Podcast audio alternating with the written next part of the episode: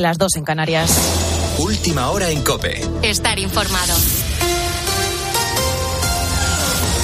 Patronal y sindicatos van a seguir negociando en las próximas horas la subida de los salarios de un 4% para este 2023 y de un 3% en 2024 y 2025. Las dos partes todavía no dan por cerrado el acuerdo, pero han convocado a sus órganos de dirección el próximo lunes en previsión de que pueda ratificarse el pacto, que incluiría además una cláusula de revisión anual en función de la evolución de los precios, que podría suponer una subida adicional de hasta el 1% más detalles, Marta Ruiz. Los agentes sociales siguen cerrando flecos, así lo reconocen tanto patronal como sindicatos, algunos de ellos importantes. El objetivo es llevar un texto cerrado el lunes eh, para que lo ratifiquen los órganos de dirección. Hay que recordar eh, que no es vinculante este acuerdo de salir adelante, pero sí una guía para la negociación de los convenios colectivos a los que están sujetos unos 10 millones de trabajadores, la mitad de los ocupados. Hasta marzo, los salarios por convenio han subido una media del 3%, aún por debajo de la inflación, pero es que en 2022 esa subida media de salarios eh, fue del 2,8% frente a un IPC medio que cerró en el 8,5%. Además, en Ucrania el grupo Wagner amenaza con abandonar Bakhmut, lo que podría suponer un punto de inflexión en la batalla más larga de toda la guerra. Dejarán la ciudad ucraniana el próximo miércoles si Rusia no les entrega más munición. El líder del grupo de mercenarios ha cargado contra el propio Vladimir Putin. Íbamos a capturar Bakhmut el 9 de mayo. Sin embargo, viendo esto, los burócratas pseudomilitares prácticamente pararon el suministro de munición para prevenir que lo consiguiéramos. Están ahí sentados, meneando sus barrigas gordas, pensando que pasarán a la historia como vencedores.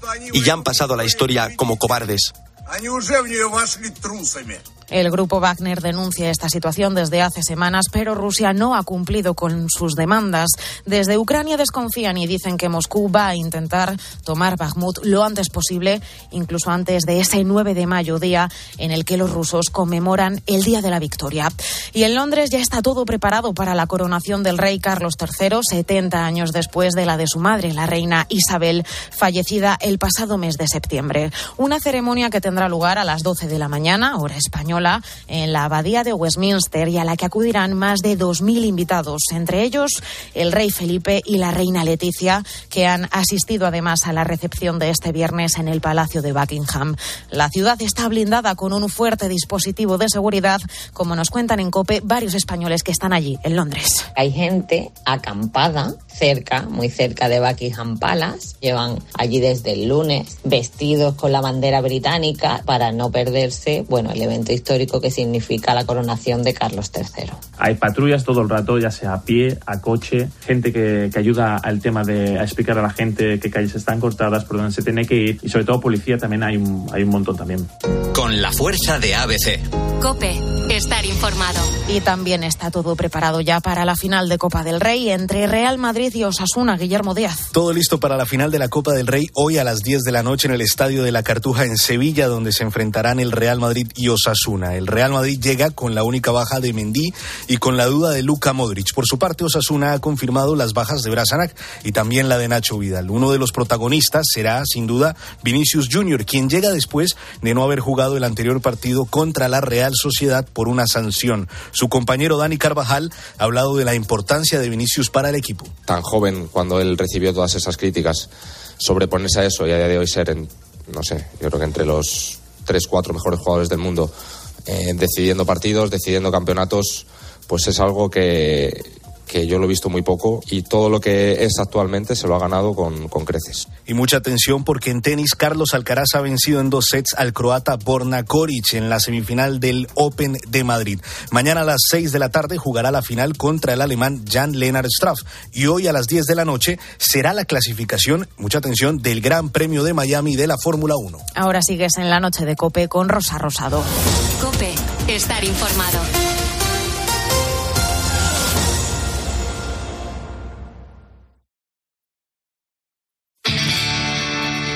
Rosa Rosado. La noche. Cope, estar informado. Quiero envolverme en tus brazos, que no quede entre tú y yo un espacio. Ser el sabor de tu boca y llenarme todo con tu aroma. Ser confidente y saber por dentro que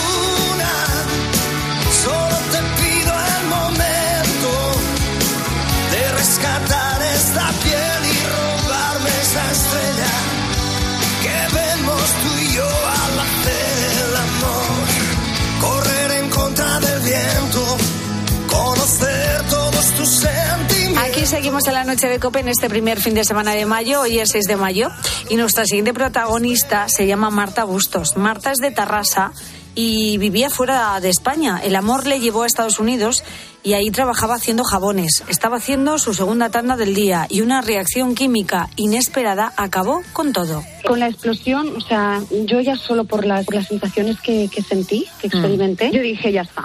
De, no- de ninguna manera unos ojos pueden sobrevivir a este dolor. O sea, fue, un- fue una aceptación inmediata, ¿no? Hacía calor, las gafas de protección le quedaban un poco grandes, abrió un bote de sosa cáustica y de repente la explosión. Vinieron eh, los bomberos, luego eh, los paramédicos con la ambulancia y tal, y ya me llevaron al hospital. Y bueno, fueron, estuvieron ocho horas para estabilizarme los, los ojos, eh, asegurarse de que no hubiera ingerido, ingerido ningún tipo de na- nada de sosa, que no me pudiera dar una intoxicación respiratoria y bueno, y morirme. Entonces nada, las, las ocho horas más largas y dolorosas de mi vida que recuerdo. Una angustia que relata en su libro Cuando perdí mis ojos marrones, no solo física, que también, sino también económica. que fue una situación de, bueno, muy a la desesperada, ¿no? Y, y bueno, a situaciones desesperadas, med- medidas desesperadas. Así que em, tanto a mi madre como a una tía de, de mi marido como a mí, a la vez pusimos, en, y, o sea, sin saberlo, se nos, se nos ocurrió respectivamente la idea de, de abrir un crowdfunding, ¿no? Y hacer una, una campaña de recogida de dinero. Pasaron los meses y a ella no le daban esperanzas de recuperar la vista y salvar sus ojos. Ya fue como, vale, ya no puedo, o sea, ya no siento tanto dolor, ahora vamos a ver eh, cómo solucionamos esto, ¿no? Los médicos al principio les costaba mucho decirme. Y bueno, no te quieren decir gran cosa, porque claro, nunca se sabe, pero al cabo de un par de meses, antes de volvernos para España, ya me dijeron, el ojo derecho no vas a volver a ver nunca más, que es del ojo que veo ahora. Y del otro ojo, bueno, intentaremos recuperar algún porcentaje. Y fue ahí cuando yo ya dije, vale, eh, me voy a España. Un milagro, dicen algunos, y es probable que algo así haya ocurrido porque Marta ha conseguido recuperar el 100% de visión en el ojo que daban por perdido. Yo ahora cargo como si digamos con una enfermedad crónica, ¿no? Que, que vaya de lo que me dijeron al resultado que he tenido es ha sido bueno es un milagro prácticamente, así que estoy agradecidísima. Marta estuvo un año sin ver absolutamente nada, imagínate. Es inexplicable, Ine- es que de fuera de este mundo. La, la sensación de vol- se me pone la carne de gallina, la sensación de volver a ver cuando no has visto en un año y ver las miradas de la gente es es como todos tus mejores momentos, eh, la mejor carcajada, las mejores risas con tus amigos o cervezas con tus amigos, todo multiplicado por, por un millón. Es que es, es- es como estar en otro mundo, no, no qué sentido nunca sé. Ahora está centrada en su libro, da clases de inglés y sobre todo quiere que su experiencia ayude a los demás.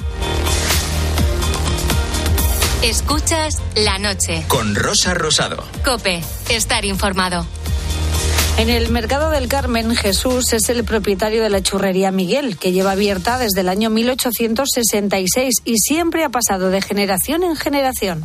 Por un orgullo. Eh, vamos a ver, empezó el abuelo de mi abuelo, imagínate. En unos minutos hablamos con él. Eh, te recuerdo que este domingo se celebra el Día de la Madre. Nosotros hoy queremos recordar esos momentos en los que tu madre te sigue tratando como si fueras su niñito y de eso hablamos contigo. Pues como nos cuenta este oyente, su madre eh, le trata como una niña desde pequeña y en todas las situaciones. Mi madre no me trata como si tuviera 10 años, sino me trata como si tuviera dos. Nunca le parece ropa suficiente cuando hace un poco de frío porque se piensa que me voy a poner mala, porque está todo el rato con que si soy muy delicada y no sé qué. Cuando me tengo que levantar por la mañana y ella a lo mejor no tiene que madrugar, se despierta ella antes que yo para ver si me he despertado. El otro día fue mi primer día de trabajo en otra empresa y me llevó al trabajo porque le daba pena que fuera sola y me perdiese. y todos los fines de semana me hace mi comida favorita. Venga, un beso, hasta luego. Y luego la madre llegó a la empresa, vio que el trabajo era muy duro y se puso ahí a, A hacer- trabajar. a trabajar. Esta chica tiene una voz de todos modos muy, muy joven, ¿no? Sí, sí, sí, yo creo que es verdad. Es Hombre, cierto, no tendrá 40 años, pero te digo yo que más de 20 y pico tiene, 23, 24 tendrá. Yo pensaba que tenía 7, 8. Con esa vocecilla es normal que su madre la cuide como si fuera su Y, y niñita. luego nos quejamos de que la tasa de emancipación en España es baja. No es por la precariedad, que también es porque nuestras madres nos miman mucho. Yo se lo digo, yo, yo no me voy a ir de casa nunca. Hay buenas madres en España. Me traigo es a mi mujer casa. Bueno, pregúntale a ella, no sé, ella estará muy conforme. No sé yo. Yo solo te digo una cosa, yo eh, solo tengo un hijo y voy a ser muy mala suegra, ya te digo. Para mí todas las mujeres son unas lagartas. todas las que se acerquen a mi hijo, claro. Es que tienes toda la pinta. Y mi mujer también. Yo no, yo al contrario. Yo le pre- mira, qué niña más mona. Eh, Está seguro que... ¿De Esta es una lagarta ¿Cómo sois? Siempre que solo va a pensáis... querer separar a la familia. Es que siempre pensáis muy mal. Me parece que tenéis un sexto sentido que igual acertáis. Pero para una vez que acertáis... Bueno, yo espero que dé con una buena moza y que sea Hombre, muy feliz con ella, claro, por supuesto es lo que quiere una madre, ¿no? Lo que pasa es que, bueno, estás ahí siempre pendiente. Ay, ay, a ver ay. qué pasa. Ay, ay, ay. A Cuando, ver, venga, cuando venga una cosa que es mm, sobre todo buena para ella, no la mires de arriba abajo dos o tres veces. Mírala normal y ya, ya, la- ya tendrás tiempo Ya de, tendrás tiempo de pero que- examinarla y de que la primera vez no la hundas a la chica. Bueno, Dale una oportunidad. No sé yo, madres que nos tratan como niños, ¿es tu caso? Cuéntanoslo. En el Facebook del programa La Noche de Rosa Rosado, en nuestro Twitter, arroba la noche guion bajo rosado y notas de voz al WhatsApp del programa, el 687089770. Rosa Rosado. La noche. Cope. Estar informado. La noche de COPE saludamos a mi querido cómico manchego Agustín Durán. Buenas noches. Hola Rosica, ¿cómo estás? Pues fíjate, dudaba de si ibas a aparecer o no, porque he visto por las redes sociales que has estado en las fiestas de tu pueblo y no sabía yo si ibas a sobrevivir. Sí, sí, he sobrevivido. Bueno, aún estoy en periodo de recuperación. Eh, estoy más reventado que el somier de un hostal por horas, porque después de la fiesta del pueblo, por ley deberían de darte una semana mínimo de vacaciones pagas en un spa. ¿eh? Efectivamente, Sí, sí. ahora que vienen las elecciones, lo mismo es un buen momento para pedirle esto a los políticos. Bueno, con tal de rascar votos, seguro que a alguno se le ocurre. Eh, po- podían proponerlo, si total, si no, no lo cumplen, luego tampoco, que tampoco iba a ser nada raro, iba a ser lo lo normal. normal.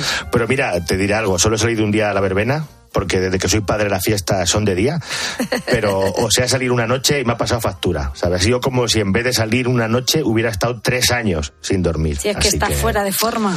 Sí, yo antes era el Vinicius de las verbenas. Oh. Y ahora, pues nada, me eché unos bailes. Al día siguiente tenía que levantarme para tocar en la misa al piano y casi tiene que venir un camión pluma para sacarme de la cama. Así que, pero bueno, nada. Pero bueno, seguro que además de bailar te tomaste algún combinado, alguna Coca-Cola liñada, y eso también contribuyó a tu deterioro. Mira, uno me tomé, no te voy a engañar. Pero es que los cubatas de los pueblos son para verlos. Eh. Yo no sé cómo serán en el tuyo, pero Bueno, en mi pueblo un ron con Coca-Cola, cuando el camarero termina de echar el ron, en el vaso ya en el hueco para la Coca-Cola, ¿sabes? Te- te- que tienes que tienes que beber un o tirarlo al suelo o pegar un trago del vaso y echarte la Coca-Cola directamente en la boca para mezclarla con los carrillos. Entonces, pues tú verás, una de esas es como beberse una botella, ¿eh? total, total. Y más eso, en mi caso, que no bebo prácticamente nunca porque no me gusta el alcohol, pues mi cuerpo ahí entra en cortocircuito. Así que ya, ya, no salgo más. A partir de ahora, solamente descafeinados de sobre, que esos me caen mucho mejor. Que eso es lo que toma siempre mi madre y ahí la tienes, echa una flor siempre a Ah, la mira, mujer. Me viene muy bien que cites a esta señora que, que te trajo al mundo, a tu santa madre, ¿eh? porque es que estamos a las puertas del Día de la Madre. Sí. Y yo no sé de qué forma celebras tú este día, si te da por repetir frases de las que te decía tu madre cuando eras pequeño. Sí, bueno, yo ya digo frases hasta de las que decía mi abuela, o sea que sí, sí, sí. No perdona el paso del tiempo, ¿no? Nada. Mira, hay algo que ahora que hago ahora que no hacía antes y sí hacía mi madre. No sé si lo harás tú. A Que es llegar a un sitio a comprar, por ejemplo, a la charcutería. Sí. Yo entro y digo, ¿quién es el último? Pero haya 15 personas esperando, solo una. Con lo cual sé que el último soy yo, pero si no lo digo parece que no, parece que no me luce, ¿sabes? Bueno, y otra forma de decirlo es ¿quién da la vez? ¿Eh? Estás muy de pueblo también, ¿eh? Sí, sí. Mira, es verdad. Yo también admiraba mucho a mi madre eh, porque era una mezcla de entre Rapel y Paco Montes de Oca. ¿Te acuerdas de ellos? Hombre, no? claro. A ver, Rapel, futurólogo y vidente, y Paco Montes de Oca era un meteorólogo muy famoso en los años 80 y 90. Sí, pues mi madre aglutinaba lo mejor de los dos. Y si le, y si le dolía una rodilla, era capaz de prever que a los dos días iba a llover, ¿sabes? Y acertaba. Claro, hombre, más que Rapel y más que Monte de Oca. Ya imagino. Sí, sí. Ahora lleva mucho tiempo sin dolerle la rodilla. ¿eh? Y mira la sequía que tenemos. Ya, ya le he dicho que o le duele por sí sola o le pego un cacharrazo porque como no llueva estamos perdidos. Desde luego, que- madre mía, madre mía el campo. ¿eh? Es una pena la sequía que, que arrastramos y esto no cambia. Sí. Bueno, ¿y qué más cosas se te han pegado de tu madre? Mira, hay una que hace, eh, que hace mi mujer, que también hace mi madre, y que seguro que haces tú. A ver. ¿Tú también te bañas en la piscina sin mojarte el pelo? ¿Eh? ¿Vas así nadando con el pescuezo rígido como una tortuga? ¿Eh? Muchos días sí. Claro. Cuando no me quiero mojar el pelo, efectivamente, que es la mayoría. Pero que cuando eras jovencica te daba igual que te mojara el pelo. Completamente. Claro. ¿Ves? Pero aunque hagáis eso, también te digo, Rosa, que los pelos del cogote sí se os acaban mojando. Y se os hacen caracolillos. Que, que no sé si de eso dais cuenta o no. Que... Tienes razón. A ti no, ¿verdad? A ti no se te mojan los pelos del cogote, ¿no? No, no, ni del flequillo Claro, tampoco. qué suerte. Mira, otra cosa que dice de mi madre que se me ha pegado.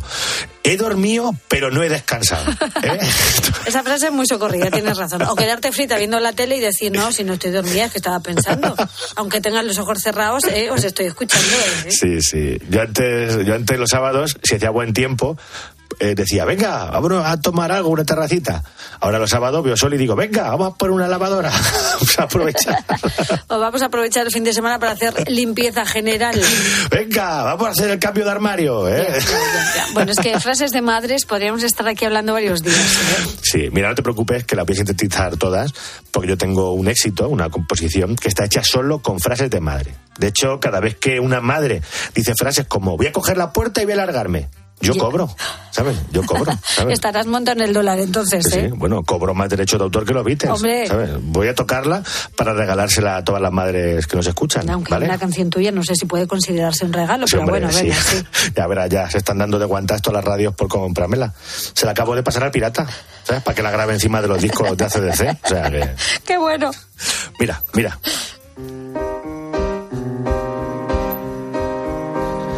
Te has creído? Que soy el Banco de España. Si no terminas la cena, lo tienes para comer mañana. Bebete el zumo, que se va las vitaminas. Y cógete una chaqueta que refresca y te refrías. Y vuelve que es muy tarde, pregúntale a tu padre. Voy a coger la puerta y lejos voy a largarme. Que cojo la zapatilla. ¿Qué frases tienen las madres? Tan poquito originales. Pero con todo y con eso solo sale amarles. Aunque digan que sin ellas un día nos comía la mierda. Aunque digan de eso nada, ni peros ni peras. No.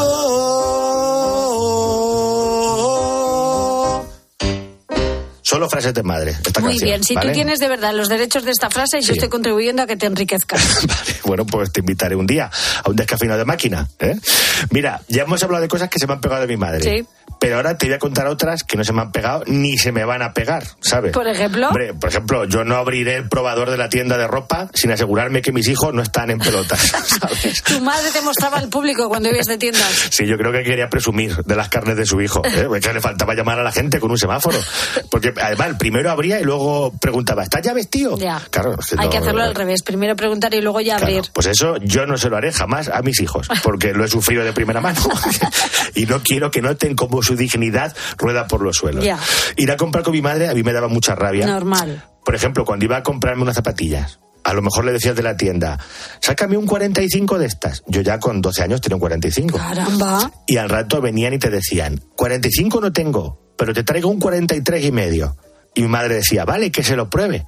O sea, yo pensaba, mamá, yo tengo un 45, un 43 y medio, mm, muy bien, que me traigan una radial también, y así me corto los dedos del pie a la altura de la primera falange, ¿sabes? Entonces, Pero pues, sí es que se lo hacen porque según las marcas las tallas pueden variar. Tampoco hay que ponerse así hombre, con la no. radial. Yo, que yo siempre me he comprado el mismo modelo de, de deportivas, que yo soy de costumbre. Ya. Y sé que tengo un 45, no un 43 y medio. Eso es como si vas al kiosco a comprarte la Playboy y te dicen, no, la Playboy no, pero tengo aquí la revista Caza y Pesca, por si acaso. Ya, Que- no, no es lo mismo. No, sí es lo mismo. Y ojo, que esto no es una crítica para los trabajadores y trabajadoras de las tiendas, que yo estoy muy solidarizado con ellos, sobre todo con aquellas personas que trabajan en tiendas de ropa, esa gente merece la canonización, Hombre, ¿sabes? Las Porque- personas que están ahí todo el día colocando, doblando la ropa, no te creas que tiene que ser eso muy diferente a estar en la aceituna, ¿eh?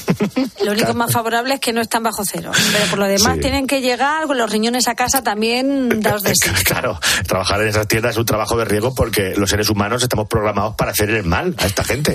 ¿Eh? Que tú, por ejemplo, llegas a una tienda y sabes que quieres comprarte una chaqueta vaquera de las que vas por dentro con borreguillo. Sí.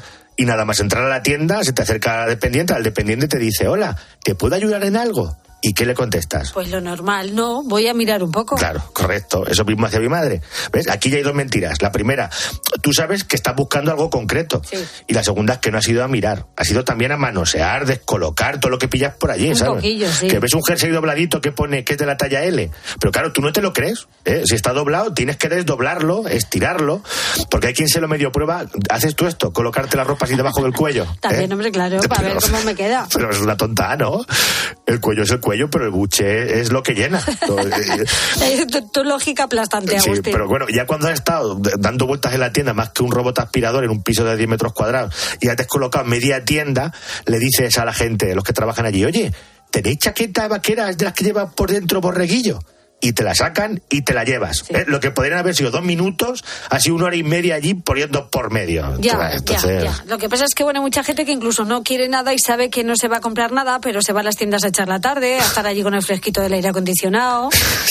Hombre, hablando de comprar, ¿le habrás comprado algo a tu madre? No, todavía no, pero algo le compraré. No, a ver si vas a tirar de los regalos obvios de todos los años, No, ¿eh? no, no, no. Teniendo en cuenta que a veces tus neuronas patinan un poco, te voy a contar así los que son demasiado obvios. Los obvios. Los Los regalos que no debes hacer a tu madre. venga, los que, lo- los que nunca se puede regalar a tu madre. Venga. Nada de regalar electrodomésticos y productos de limpieza. Nada, eso es de ser más cutre que el final de los serranos. Tampoco cremas antiedad, libros de autoayuda, productos para adelgazar. Pero bueno, pero ¿quién regala a su madre esas cosas, Rosa? Pues eso, lo hacen. Eso es de ser más desagradable que un batido de boquerones. Pero bueno, bueno, bueno, tampoco hacer regalos que, que quieres que acaben siendo tuyos. Eso que te quiere, eso quiere decir que no le regales a tu madre la PlayStation 5. Por ejemplo. Claro, y más si ella toca techo con la tecnología usando el teletexto, ¿no? Eso no, vale. Otra cosa que no hay que regalar es ropa interior reductora. Siente fatal. Qué eufemismo para decir, no le regales una faja a tu madre. ¿eh? Pero bueno, ¿quién ha hecho este listado? Se, ha cu- se- han cubierto de... de- Esto yo lo he visto en un portal, portal mujer.es. Digo, a ver qué 10 regalos no debes hacer nunca a una madre. Y tampoco regales experiencias extremas, ¿eh? Claro, porque lo mismo a tu madre no le hace ilusión saltar de un helicóptero. ¿eh? mi madre no, desde luego.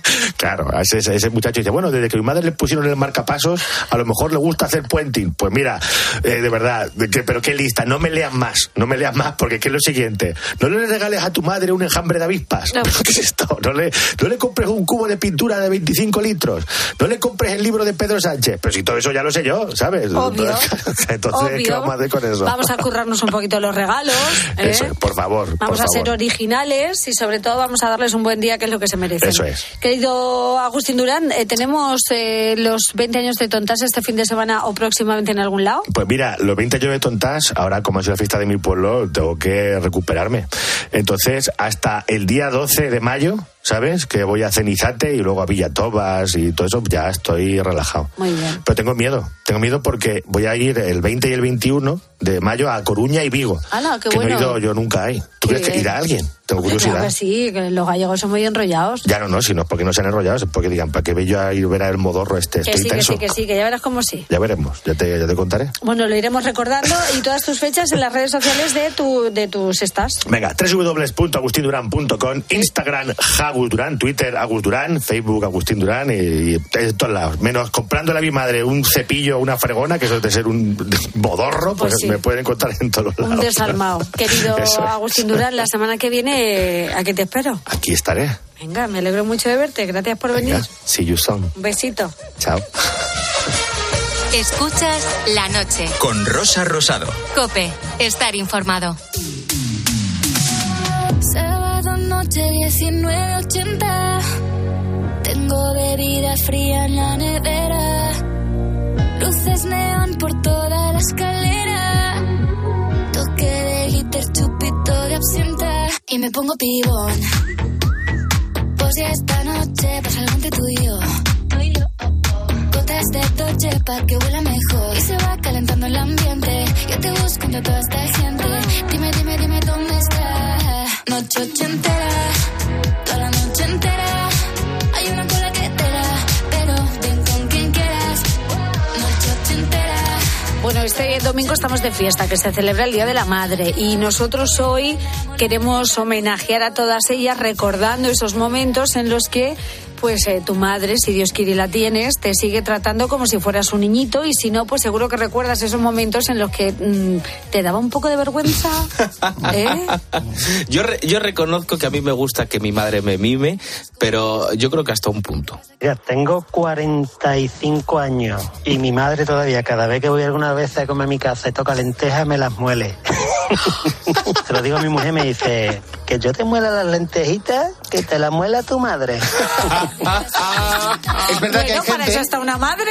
hay gente que las lentejas le sientan mal, las legumbres, las lentejas, y, y las pasa por el mini primer. y no Bueno. sé por qué nos sientan mal Sí, entonces. pero no creo que sea el caso de este oyente, ¿no? ya, ya. Que Rintintín ha dicho que tengo 45 años ya. Pero yo creo que pero ella dice que él dice que le gusta que se la muela. Claro. Sí, lo que, Que le gustaría es que se se lo hiciera hiciera a la también la mujer. Y la mujer le ha dicho, eh, que te la muela tu madre. Bueno, hay división entre los oyentes, hay algunos que están encantados como el de las lentejas, pero no sé por qué eh, este no está del todo de acuerdo con que su madre le trate como un niño pequeño. Bueno, pues eh, mi madre es Marianín, tengo 47 y Marianín. Lo peor es cuando estás con tu hijo y estás con la abuela y le dices algo al niño, ay, ¿cómo le dices eso niño? Mamá, soy su padre. Ya, pero hombre, que es muy chiquitín, coño. Si a mí me hubiera hecho lo mismo, zapatillazo, ya, pero ahora son otros tiempos. Deja al niño. Y, y ella, Marianín, cállate, que soy tu madre. Y encima tienes que discutir porque el niño hace lo que dé la gana delante de la abuela. Esto así es la vida, muy dura. El Venga, niño muchas gracias. Encantado con la abuela, el niño, claro. Efectivamente, pero esto es así, ¿eh? sí. Ahora ese, no, no, hombre, no, no le digas eso al niño. Y antes en tu caso era zapatilla va y zapatilla viene. Porque es que estamos aquí diciendo que nuestras madres siempre nos tratan bien, pero las madres también echan broncas. Y a la gente no le hace gracia que tengas tú 45 años y tu madre te siga tratando como un niño de 5 años echándote la bronca. Ya, sí, Claro. eso sí, eso sí. Por cierto, Rosa, ahora que has dicho esto, ¿qué puntería tienen las madres con la zapatilla? Veces que yo he estado al final del pasillo y me ha dado en toda la cabeza. Y luego, luego para afilar una aguja estaba tres horas, pero para la zapatilla, ¡pam! Me daba siempre. Con efecto, hacía el, banana shot. No sé si banana shot, pero y siempre daba con el tacón, la parte del tacón. Qué mal. Qué tiempo los de la zapatilla, ¿eh? Ahora ya no lo sacan tanto con los nietos, ¿eh? No, no, no. Qué bonito. Son cosas que, bueno, mm, da gusto recordar. Madres que nos tratan como niños. Cuéntanos. En el Facebook del programa La Noche de Rosa Rosado, en nuestro Twitter, arroba la noche guion bajo rosado, y notas de voz al WhatsApp del programa, el 68 708 9770. Como en Las Vegas, lo que pasa aquí, aquí se queda. La policía en la puerta, pero nadie nos va a frenar. No, díselo, que esta fiesta no acabó. Dame dos, bien de y salimos al balcón a gritar. Que la vida es para disfrutar, que nos sobran ganas de amar. La vecina empieza a picar, que quiere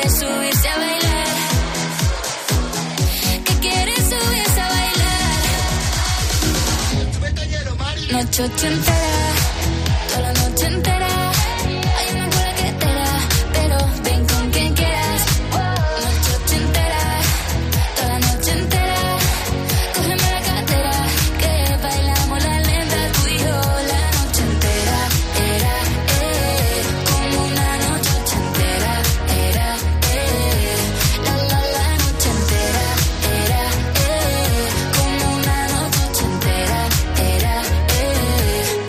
De fresa, mi mojito de menta, las cosas bonitas al final se encuentran. Noche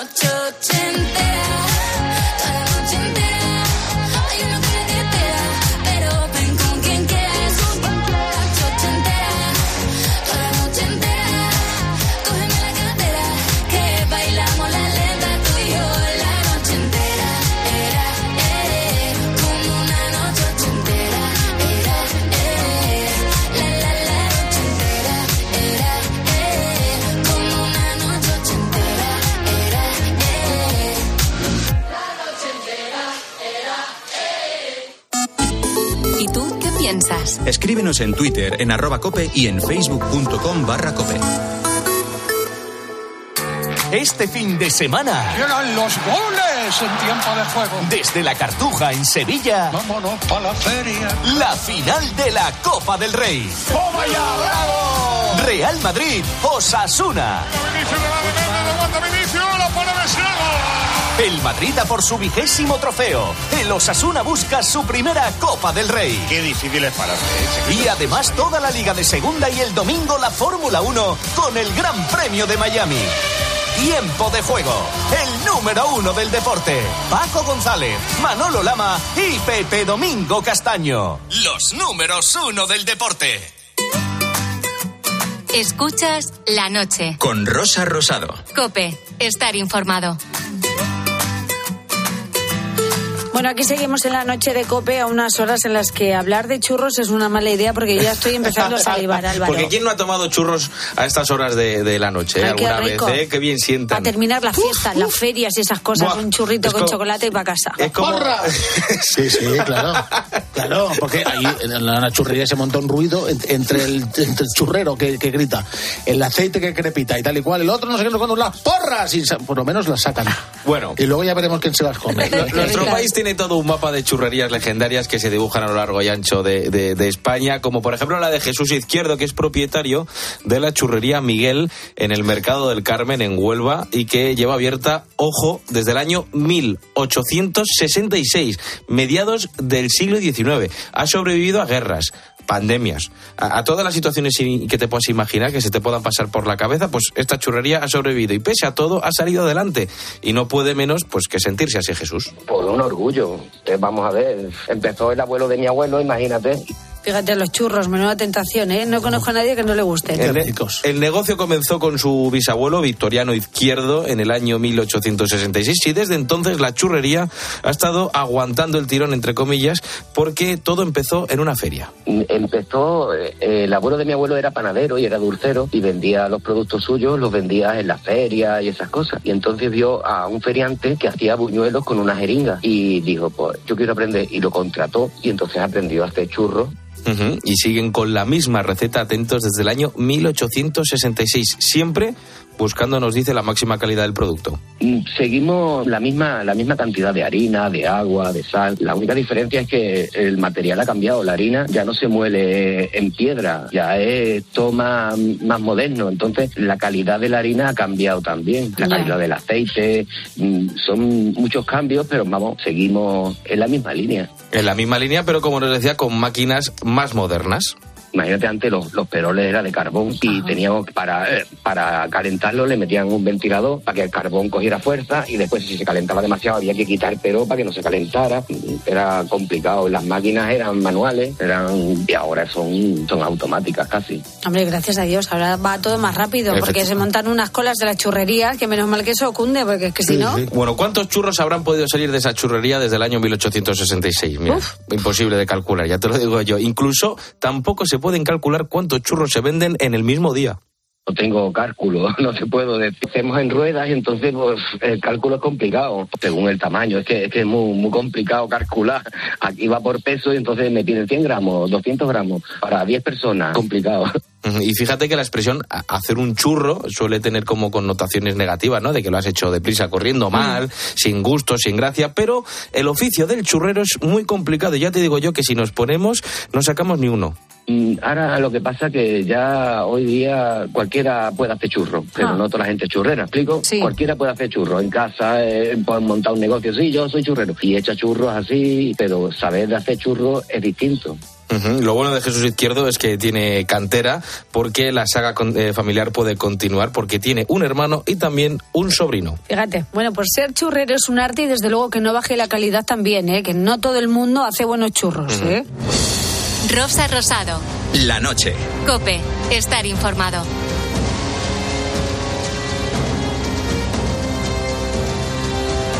En este sábado 6 de mayo, vamos a iniciar nuestra sección de las leyendas y misterios que nos sitúan en los puntos más interesantes de la historia y de sus personajes y contamos con alguien que está siempre al tanto de todo, como es nuestro experto José Talavera. Buenas noches. Buenas noches, Rosa querida. ¿Qué tal va todo? Pues muy bien. Además, Sí. hoy José nos lleva de ruta por Madrid y Sí. alrededores a través de sus leyendas. Es que Madrid tiene mucho, tiene mucho que ver. eh, Mira, fíjate, qué oye, interesante. y, y de hecho, como hemos celebrado el Día de la Comunidad esta semana, a pesar de todo lo que ha pasado, Ha estado muy entretenido ha el estado día. muy entretenido. Pero bueno, hay que sí. decir que cada uno se ha puesto en su sitio y ya está. Efectivamente. Bueno, pues por eso digo que es un momento perfecto para hablar de Madrid. Bueno, pues antes vamos a contar de dónde vienen algunas expresiones que utilizamos muy habitualmente, pero que desconocemos su origen.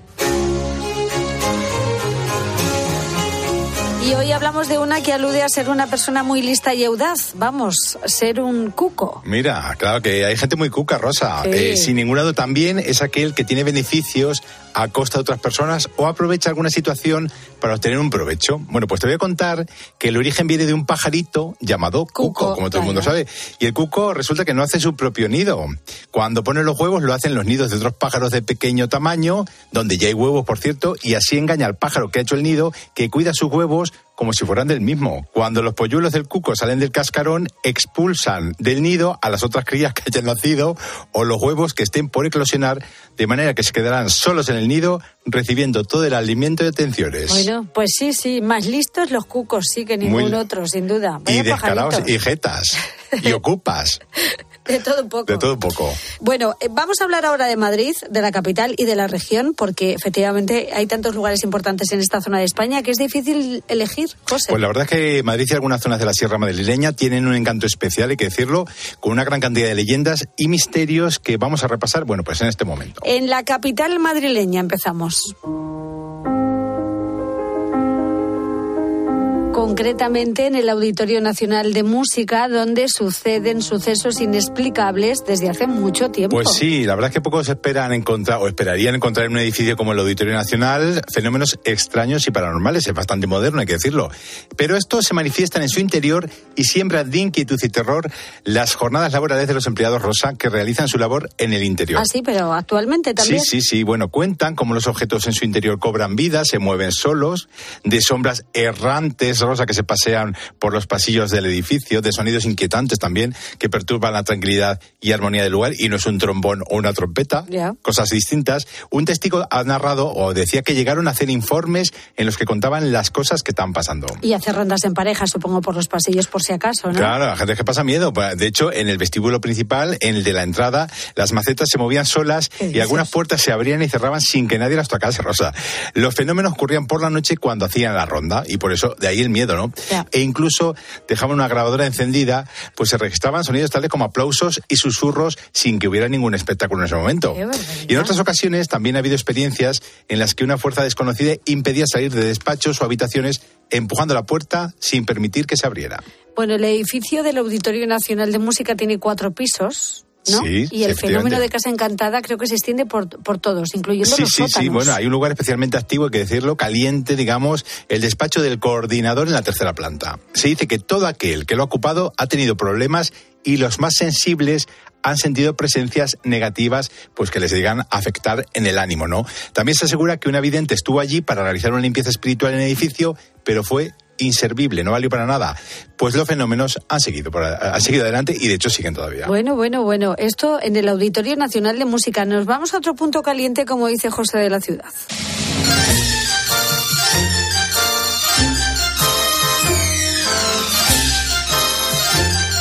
En este caso, José, quiero que me hables de un tema bastante escabroso, porque no es otro que la masacre en el Ayuntamiento de Madrid, en el Palacio de que Telecomunicaciones. el- poco se recuerda. Bueno, pues eso se le he preguntado, por cierto, a Juan Miguel Marsella, que tiene dos libros, 50 lugares embrujados de Madrid y 50 lugares mágicos de la Sierra Madrileña, y me ha contado lo siguiente de este tema. tarde de enero del 2006, en el Palacio de Comunicaciones, sede del Ayuntamiento de Madrid, en los momentos en los que el personal comenzaba a salir, en esos momentos un Renault Megane de color gris apareció pareció alta velocidad haciendo un derrape y un hombre armado apareció en la escena. Manuel Ramírez Torrecilla y era un antiguo vigilante de seguridad. Juan Antonio Jiménez salió al encuentro y Manuel le descerrajó seis tiros. Al escuchar las detonaciones, los seguridad Manuel Montañés e Inés Pedrejosa salieron corriendo para ver qué estaba ocurriendo. Manuel los tiroteó, miró hacia el cielo y se descerrajó un tiro quitándose la vida. Bueno, pues Rosa, desde entonces el personal del ayuntamiento, algunos persona, algún personal, ha sentido ciertas presencias extrañas y otro tipo de fenomenología de poltergeist de alto calibre, aunque ya sucedían algunas cosas antes. Desde luego, qué suceso más espantoso. Sí, sí, ¿eh? sí, la verdad que fue terrible en ese, bueno, y muy renombrado en su momento. Sí, sí, sí, sí. Bueno, pues también le he preguntado por otro tema que tiene que ver con la Sierra Madrileña Rosa, que son los misterios de la Laguna Grande de Peñalara, y me ha explicado lo siguiente. Se cuentan que diferentes extrañas criaturas deben habitar en su interior. Antiguos pastores contaban que cuando su ganado iban a beber a esa laguna, extrañamente desaparecían. Los actuales pastores que merodean por allí siguen diciendo que por la zona se escuchan bramidos de animales, lamentos y gritos. De todas formas, hay una historia de una pastorcilla del lago que había que desapareció de repente y desde entonces se forma un islote en medio con su forma, que si lo ves, dicen que da suerte. Nunca lo he visto. ¿Pero tú has ido? A la Laguna Grande de Peñalara sí. Toma ya, pues. Nunca me he bañado, ya te digo que no lo pienso hacer. Pero tienes que ver por la noche, Rosa. Desconocía, por supuesto, todo lo que me estás contando, que es una barbaridad. Pues ya sabes, si te quieres bañar, bueno. Eh, nos vamos a la zona de la sierra, donde ocurrió una tragedia muy llamativa conocida como la del niño Pedrín. Sí, bueno, pues Pedrín era un monaguillo del monasterio de San Lorenzo del Escorial, de ocho años, no regresó a casa una tarde tras haber salido para ayudar en la ceremonia litúrgica, como tantas veces hacía. Bueno, pues su familia, amigos, vecinos, rastrearon las inmediaciones del camino hasta el monasterio, pero debido a la nieve espesa que cubre el lugar en invierno, pues lo, no tuvieron ningún resultado. Bueno, el niño se había desvanecido sin dejar rastro. Bueno, se dice que eso ocurrió el 25 de diciembre de 1892. Pedrín fue encontrado sin vida en pleno Monte Avantos el 10 de febrero de 1893 concretamente, Bueno, dos meses por- después. Y por lo visto cuentan que su cuerpo sufrió todo tipo de horrores. Eh, sí, sí. En honor al pequeño se erigió una gran cruz de piedra. Bueno, pues unos dicen que el niño llegó a su destino y fue víctima de uno de los monjes y los religiosos descubrieron el cadáver y lo trasladaron al monte para que no se le relacionara con el terrible hecho. Y otra teoría, Rosa, recoge la aparición de una figura negra gigantesca a la que se habría visto merodear el cuerpo momentos antes de desaparecer al ser espantada por unos cazadores. Bueno, pues este ser de imagen un poco diabólica habría arrastrado al niño y tratado de llevarse al inframundo por la puerta que se cree permanece oculta en el monasterio. Bueno, al no lograrlo, el espíritu de Pedrín habría permanecido allí protegiendo su cruz para siempre. Bueno, pues la información más fiable, hay que decirlo, es la condena a El Chato del Escorial por este crimen al que ya se le había acusado por otros delitos que permaneció en la cárcel hasta que viejo y ciego y demacrado fue liberado. Fíjate, qué Mm. tremendo misterio el de Sí, Pedrín, ¿eh? Así fue el misterio de Pedrín. Bueno, nos vamos a la Sierra de Guadarrama. Porque precisamente aquí hay un lugar donde se han rodado películas de misterio y que es un lugar muy misterioso, el Hospital de la Tablada, que iba a ser para tuberculosos y no lo fue, y donde Paul Nasky rodó School Killer, que fue cuando empezó a, a tomar fama. Este Sí, sí, sitio. Rosa, la verdad, un sitio súper curioso. Bueno, le he preguntado a Juan Miguel Marsella y me ha dicho esto sobre este lugar. Los testigos y visitantes cuentan historias realmente espeluznantes. Sombras que aparecen de la nada, extraños sonidos, golpes y un sinfín de fenomenología que han hecho que este edificio siga siendo uno de los lugares más encantados de la Comunidad de Madrid. Bueno, pues tremendo. Volvemos a la ciudad.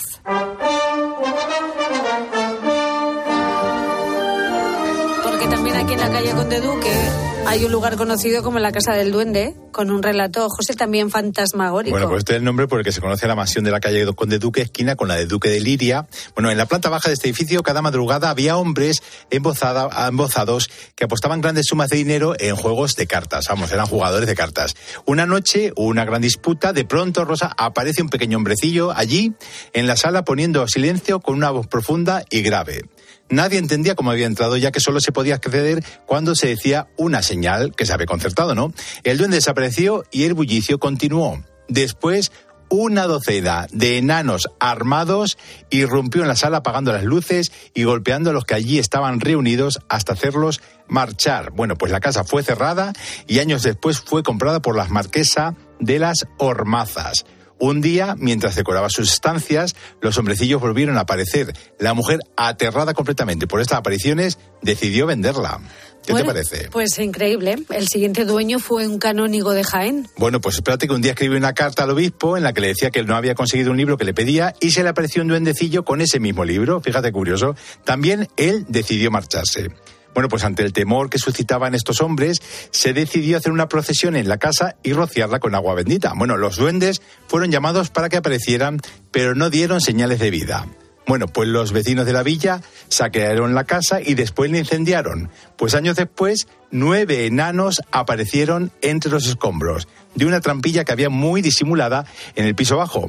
Y no eran otra cosa que falsificadores de moneda, se determinó en el momento. O sea, nada de enanos. Nada de. Falsificadores en toda regla. Falsificadores según se contó, ¿eh? Sencillamente sorprendentes todos estos misterios de Madrid, a la que ciudad y comunidad que volveremos porque hay muchos más. Sí. Ahora vamos a conocer en un minuto de cultura la vida, milagros o misterios más llamativos de algunos de los personajes, momentos o lugares más importantes de la historia. Y vamos a recordar hoy la muerte de Marilyn Monroe, nada menos, José Sí, Talavera. Rosa, bueno, porque el médico forense del condado de Los Ángeles dictaminó que la muerte de la actriz Marilyn Monroe en agosto de 1972 fue un probable suicidio por sobredosis de barbitúricos. A pesar de la conclusión oficial, las preguntas han persistido por décadas acerca de su muerte a los 36 años. Fíjate qué joven era, ¿eh? Lo que ha alimentado estas teorías de conspiración son las discrepancias sobre la hora en que fue descubierto el cuerpo, la desaparición de sus órganos internos en la morgue, porque desaparecieron los órganos internos rosa, y su relación con el presidente JFK Kennedy y su hermano Robert F. Kennedy, así como también predomina la teoría que pudo ser el crimen organizado quien se encargó de acabar con ella. Bueno, pues también la Monroe, que el mundo vio no era la verdadera Norma Jean Baker. Ella no era una rubia tonta, hay que decirlo, sino una morena bien instruida e inteligente, de acuerdo a aquellos que la conocían bastante bien, Rosa. Pues aquí tenemos otro tremendo misterio de la, de la historia sin resolver. Sin resolver y no se resolverá nunca, por supuesto. Bueno, pues José Talavera, gracias por contarnos esto y por hablarnos de los misterios de Madrid que son siempre tan interesantes. Pues un beso muy grande para todos. Chao, Rosa. Hasta la semana que viene, José Talavera, gracias. Escuchas la noche. Con Rosa Rosado. Cope, estar informado.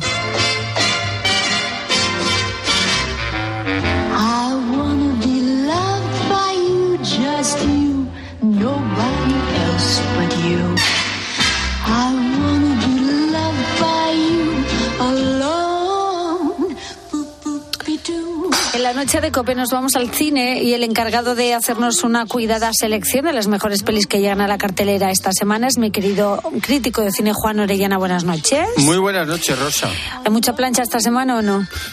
Mira, hay mucha variedad. Bueno, eso está bien. Mucha variedad, que eso siempre está bien porque el público es muy diverso. Sí, sí, sí, sí. Bueno, vamos a comenzar con una película que se estrenó el jueves y que ha generado mucha expectación porque se trata de la tercera entrega de Guardianes de la Galaxia. Todos buscábamos una familia hasta que nos encontramos. ¿Estáis listos para una última aventura? Volaremos todos juntos hacia el eterno y bonito cielo. Bueno, yo he leído que es la mejor película de la trilogía y un triunfo para Marvel. No sé a ti qué te ha parecido. Bueno, a ver, yo parto de la base que yo ya no soy muy de estas pelis. Pero efectivamente. Tú no has celebrado esta semana el día de Star Wars, ¿no? No, Ni y, esas y yo soy de los que hice cola para la primera película de Star Wars en el año 77. Claro, pero es que ha llovido mucho desde Pues entonces. sí. Mira, esta película, bueno, yo no sé si tú piensas llevar a tu hijo. No, Ah, pues entonces nada. Porque no es para niños No es para muy niños, ¿no? niños. Porque tiene algunos momentos crueles con animales. ¿Ah, sí? Sí, que Si eso además ya no son se lo- lleva. Ya, pues son los más simpáticos de la peli y hay un malote. La verdad es que el argumento tiene bastante que ver con aquella novela de ciencia ficción de la isla del Doctor Moro, porque es un señor que quiere eh, hacer un planeta Tierra que se llama la Contratierra, que sea perfecto. Entonces crea unos híbridos de, de animales. Entonces hay gente por la calle con cabeza de cerdo o de gallina o mezcla de gallina y pavo, yo qué sé, unos seres horribles, Qué ¿no? cosa más rara, ¿no? pero no consigue erradicar la violencia. Y los Guardianes de la Galaxia pues quieren eh, rescatar a su mapache que está gravemente enfermo y necesitan una clave que le puede curar. Muy pero bien. está muy bien, yo creo que hará taquilla y que gustará. Ahora que se acerca la coronación de Carlos III este sábado, que menos que buscar a otro rey, a Ricardo III en The Lost King. Sé que puedo encontrarlo. ¿Al rey? Muchos han intentado encontrarlo y han fallado. Quiero desenterrar a Ricardo, una persona a la que juzgaron injustamente en su vida. Bueno, Ricardo III, que es uno de los reyes más controvertidos de la historia de Inglaterra, y sus restos, eh, ¿qué pasa con sus restos? Pues mira, esta es una película que se basa en una historia real que escribió eh, la, la protagonista, que interpreta aquí maravillosamente Sally Hawkins, que es una mujer pues con problemas de salud, de salud mental, eh, eh, que está separada, eh, que sus hijos no la soportan mucho, y ella es una aficionada del- de la historia. Y un día va a ver la representación de Ricardo III de Shakespeare y empieza a meterse a leer, a investigar y tal, y llega a la conclusión de que la versión oficial que ha existido hasta ese momento, 2012 más o menos, de que los, el rest- los restos del rey fueron arrojados al río, dice eso no puede ser verdad. Este señor está enterrado en algún sitio de este pueblo. Y empieza a investigar y lo encontró. Y esto es una historia real. Pero no solo los encontró eh, y lo- lo- los exhumaron, hicieron una ceremonia en la abadía de Westminster, sino que en la página web de la Casa Real, la reina Isabel II quitó eh, lo que había debajo de Ricardo III, ponía rey usurpador, y lo quitó. O sea, que esta, esta señora, que es anónima, anónima, que en la película se cuenta como la ningunean, eh, ha hecho un servicio a la historia muy importante. Y la película es entretenida, es bonita, habla de la familia. eh, buenísima, es una película estupenda, entretenida y aprendes un montón. A mí me sorprende lo de esta mujer, que sea una historiadora aficionada y fíjate lo que, lo que resolvió en su momento. ¿no? Claro, todo el mundo estaba en su contra, todos Claro, la, claro. la maltrataban y lo consiguió. Bueno, bueno. Nos acercamos a la situación a la que se enfrenta una mujer antidisturbios en esta otra película, Asedio. Parece tranquilo, pero no que... ¡Cascos! ¿Qué haces? ¿Pero tú con quién coño vas? ¿Dónde está el dinero? Bueno, eh, Juan, la trama sucede durante un desahucio en un barrio de Madrid y bueno... mm, Sí, bueno, ahí arranca la historia. Es, a ver, es una película de género eh, que quiere, digamos, eh, tocar temas de actualidad desde un punto de vista crítico, pues los desahucios, eh, la corrupción dentro de la policía, las tramas de poder, ¿no? Bueno, pues es una película eh, entretenida, no llega al nivel de Fatum del que hablamos la semana pasada, pero demuestra, bueno, pues la buena salud del cine español, que hace mucho cine de género cada vez más, y que eso es lo que al final lleva a la gente a la Sí, taquilla. en este caso basada en hechos reales. Efectivamente. Bueno, ¿y qué me dices del documental que se estrena el próximo lunes? Me refiero a Madre Teresa, ¿no hay amor más grande? Pues mira, he visto muchos documentales de Madre Teresa y películas de ficción, una protagonizada por Geraldine Chaplin. Este es el mejor documental que he visto sobre Madre Teresa. Es completísimo. Ah. Qué bueno. Y es muy curioso porque se estrena solo dos días, el día 8 y el día 11. Querido Juan, ponemos nota. Vamos allá. Pues venga, empezamos con, a ver, Guardianes Guardianes, de la de la Galaxia. Un 7. Un 7. Me parece que hoy. Bueno, no. De los King Ocho y medio. lo sabía. Digo, ahí vamos a pegar un subidón. ¿Asedio? Siete y medio. Siete y medio. Bueno, no está mal, no, es ¿eh? verdad, es cierto. Están bien, están bien. Si tuviéramos que ponerle nota a Madre Teresa, también tendría una Sí, nota. por lo menos un 8. Bueno, lunes y miércoles solamente está en los cines para verla. Querido Juan Orellana, gracias por tus recomendaciones y tú y yo nos vemos En el cine. Adiós, Juan. luego. Escuchas la noche. Con Rosa Rosado. Cope, estar informado. Es que mi pulso es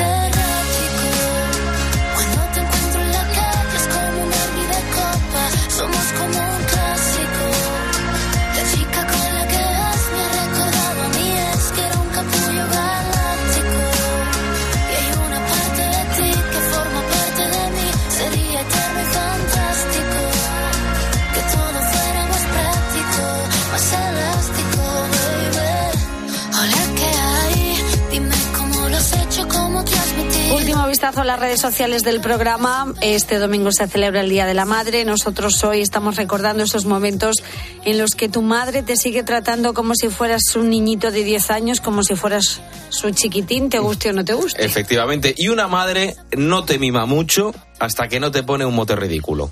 Yo tengo 28 años ya y mi madre me sigue llamando como cuando era pequeño, Osi de osito. Llevo desde los 17 años fuera de casa, que salí a la universidad y yo ya vivo con mi pareja y soy totalmente independiente. Pero los fines de semana, cuando vamos a verla, ahí me lo hace todo. La cama, la comida, todo. Y tengo que decir que a mi chica la trata igual con su mote cariñoso y todo. Y estamos encantados. Te quiero, mamá. Qué bueno. Ay, qué pena, nos hemos quedado sin saber el mote de la El mote de la nuera, ¿eh? Osa. Osi, osa. Osillosa. O sí, o sea. cada día yo te quiero más. Esos o sí, motes, o esos motes que nos ponen en casa, qué cosas. ¿eh? bueno, yo entiendo que tu madre te mime mucho si vives en, en su casa, pero ¿se puede mimar mucho, mucho, muchísimo a un hijo aun cuando vive fuera? Mi madre me trata como si fuera un bebé, un bebé de tres años. No vivo con ella porque me trataría todavía como más bebé, pero todos los días me deja en la puerta para no invadir mi intimidad la comida. Me compra la ropa, me compra la fruta, la verdura, las pastillas. Bueno, total. Querida amiga oyente, eres muy vaga. O sea, no, no hace nada ella. O sea, Me encanta esta todo madre, todo, y se lo deja en la puerta para no invadir Claro, su porque intimidad. encima re- re- re- respeta la intimidad. Si o sea, no, porque le habrá echado la hija ya más de una bronca, habrá Claro. dicho la madre, ya no me vas a echar más broncas, pero te lo voy a seguir dejando en la puerta. También te digo una cosa, Qué como haya un vecino que se cosque con la situación, come y cena y se viste de maravilla, sin pagar un duro. Bueno, la realidad es que sin una madre no se puede hacer nada y ya no es solo que nos mimen, es que también nos sentimos desprotegidos cuando no nos hacen las cosas. Sí, mi madre me sigue tratando como si tuviera 10 años, pero también digo que, que estoy encantado. Pues para ir al trabajo me prepara por las noches eh, una bolsita con unas piezas de fruta y un danacol. Y así infinidad de las sábanas, antes descastes muy típico, las comiditas, las patatas de que es mi plato favorito. En fin, un placer. Un abrazo. Es un placer. Se le nota a este chico hablando que tiene el colesterol perfecto. Sí, sí, es verdad. Oye, pues Es que verdad. aprovechen, porque esto se echará de menos, ¿verdad, Pues sí. Robert? Hombre, sí se echa de menos, por supuesto. Hombre. Me gusta mucho una frase de, de Eugenio, de humorista que ya no está con nosotros, porque, porque murió. Y mm, siempre cuando se despedía de sus espectáculos decía, y aprovecho este momento para saludar a mis padres y a mi madre. sí, porque madre no es más que una. Padre, vete a saber. Vete a saber, ¿no? Y decía esto y me hacía mucha gracia. Bueno, de, de esta forma queríamos homenajear hoy a nuestras madres, a las que están, a las que no, porque eh, son únicas, porque nos han dado la vida, porque siguen dando su vida cada día por nosotros. Y podríamos estar hablando de nuestras madres y cuánto significan para todos nosotros, bueno, pues una eternidad. Pero es cierto que por muy mayores que seamos, siempre seremos sus niños. Y ahora que yo soy madre, es que lo entiendo perfectamente. Así que a quererlas y a disfrutar mucho, no solamente este domingo porque es el Día de la Madre, sino todos los días del año. Nos vamos. Gracias a todos por vuestros mensajes. Seguimos abiertos en las redes sociales del programa. Búscanos en la noche de Cope con Rosa Rosado. Facebook, La Noche de Rosa Rosado, Twitter, arroba La Noche, guion bajo Rosado y notas de voz al WhatsApp del programa 68708-9770.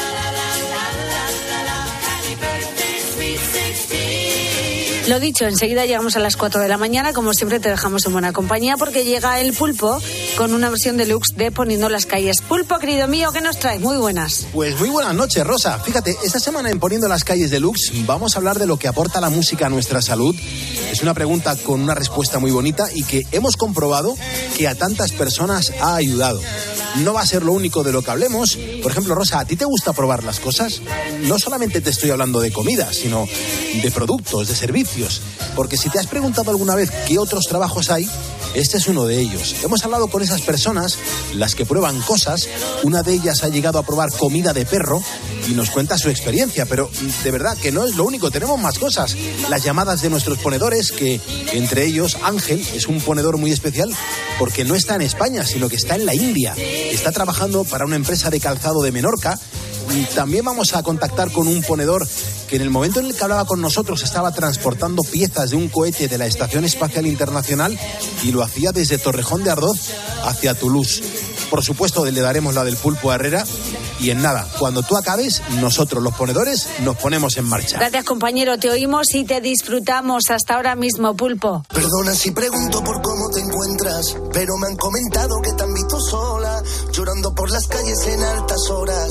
Ay, como la loca, loca, loca. Comentan que tu niño a ti te ha dejado, que no existe consuelo para tantos 20 años, en 20 canciones es el disco que ha salido este viernes de Andy Lucas. Hoy han venido a celebrar con nosotros también esa gira de aniversario. Si te has perdido la entrevista tienes que escucharla porque no se puede tener más arte.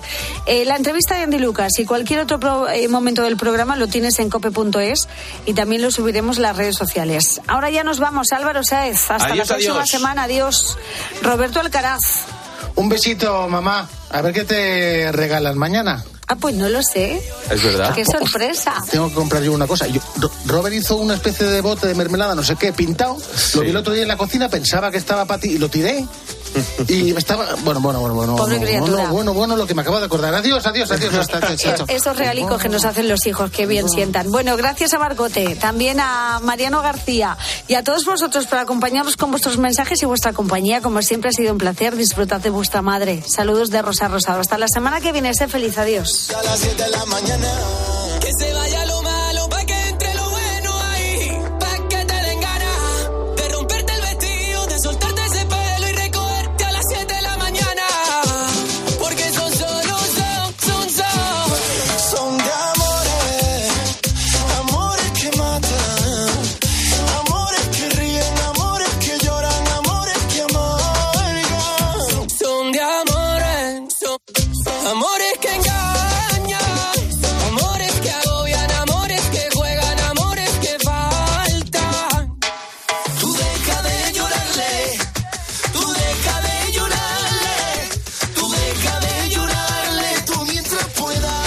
Escuchas la noche. Con Rosa Rosado. Cope, estar informado.